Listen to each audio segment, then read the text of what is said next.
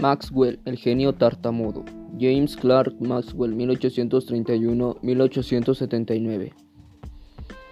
La historia venía de 1820, cuando un físico danés llamado Ørsted estudiaba la electricidad que circulaba por un cable conductor generada con una pila inventada por Volta 20 años antes.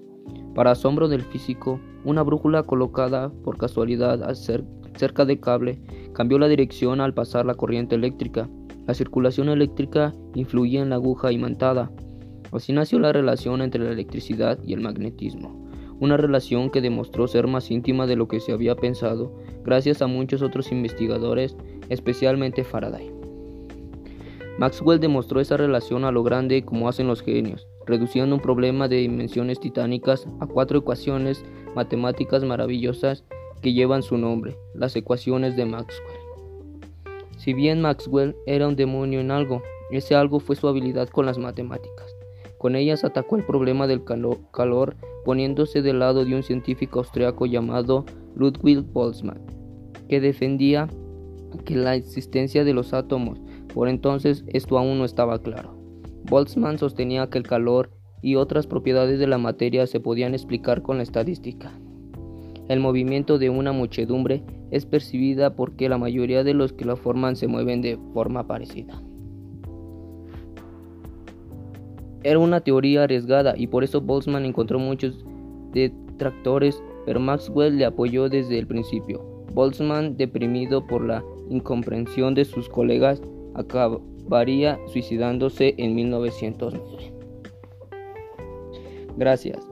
Los invito a suscribirse a mi canal y hasta la próxima.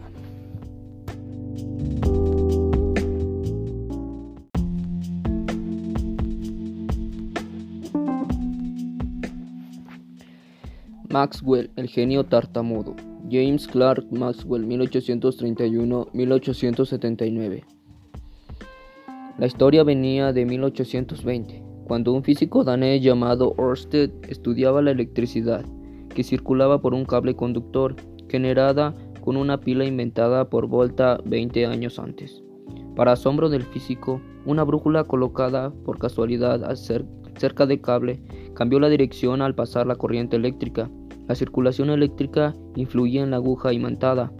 Así nació la relación entre la electricidad y el magnetismo, una relación que demostró ser más íntima de lo que se había pensado gracias a muchos otros investigadores, especialmente Faraday. Maxwell demostró esa relación a lo grande como hacen los genios, reduciendo un problema de dimensiones titánicas a cuatro ecuaciones matemáticas maravillosas que llevan su nombre, las ecuaciones de Maxwell. Si bien Maxwell era un demonio en algo, ese algo fue su habilidad con las matemáticas.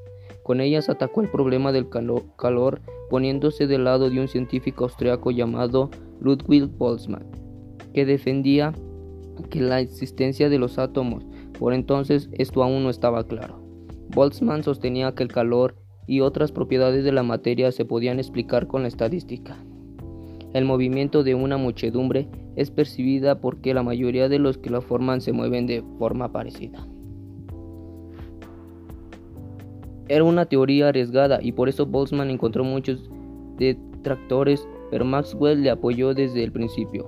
Boltzmann, deprimido por la incomprensión de sus colegas, acabaría suicidándose en 1909. Gracias.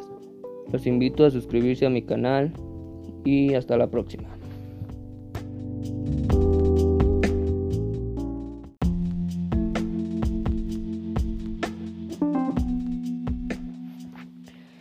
Maxwell, el genio tartamudo. James Clerk Maxwell, 1831-1879. La historia venía de 1820, cuando un físico danés llamado Ørsted estudiaba la electricidad que circulaba por un cable conductor generada con una pila inventada por Volta 20 años antes. Para asombro del físico, una brújula colocada por casualidad cerca del cable cambió la dirección al pasar la corriente eléctrica. La circulación eléctrica influía en la aguja imantada. Así nació la relación entre la electricidad y el magnetismo, una relación que demostró ser más íntima de lo que se había pensado gracias a muchos otros investigadores, especialmente Faraday. Maxwell demostró esa relación a lo grande como hacen los genios, reduciendo un problema de dimensiones titánicas a cuatro ecuaciones matemáticas maravillosas que llevan su nombre, las ecuaciones de Maxwell. Si bien Maxwell era un demonio en algo, ese algo fue su habilidad con las matemáticas. Con ellas atacó el problema del calor poniéndose del lado de un científico austriaco llamado Ludwig Boltzmann, que defendía que la existencia de los átomos por entonces esto aún no estaba claro. Boltzmann sostenía que el calor y otras propiedades de la materia se podían explicar con la estadística. El movimiento de una muchedumbre es percibida porque la mayoría de los que la forman se mueven de forma parecida. Era una teoría arriesgada y por eso Boltzmann encontró muchos detractores, pero Maxwell le apoyó desde el principio. Boltzmann, deprimido por la incomprensión de sus colegas, acabaría suicidándose en 1909. Gracias. Los invito a suscribirse a mi canal y hasta la próxima.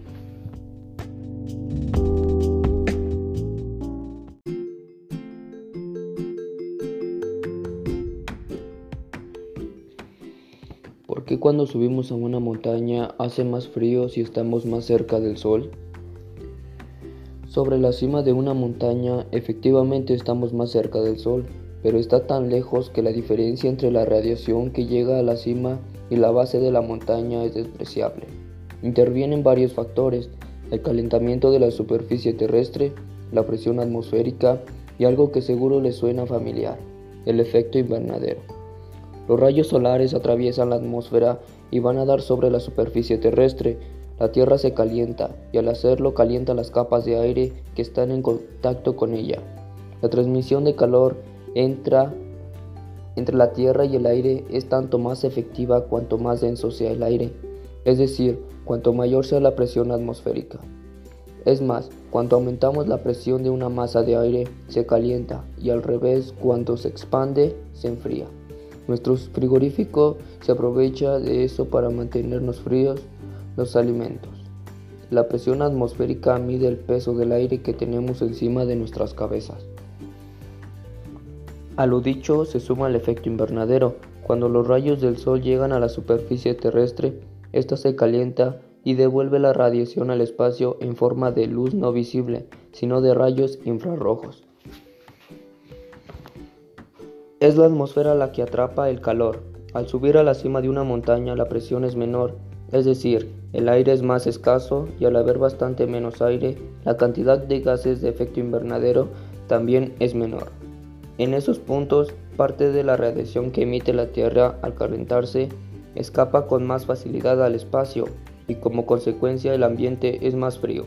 Estas son las razones por las que hace más frío en la cima de las montañas.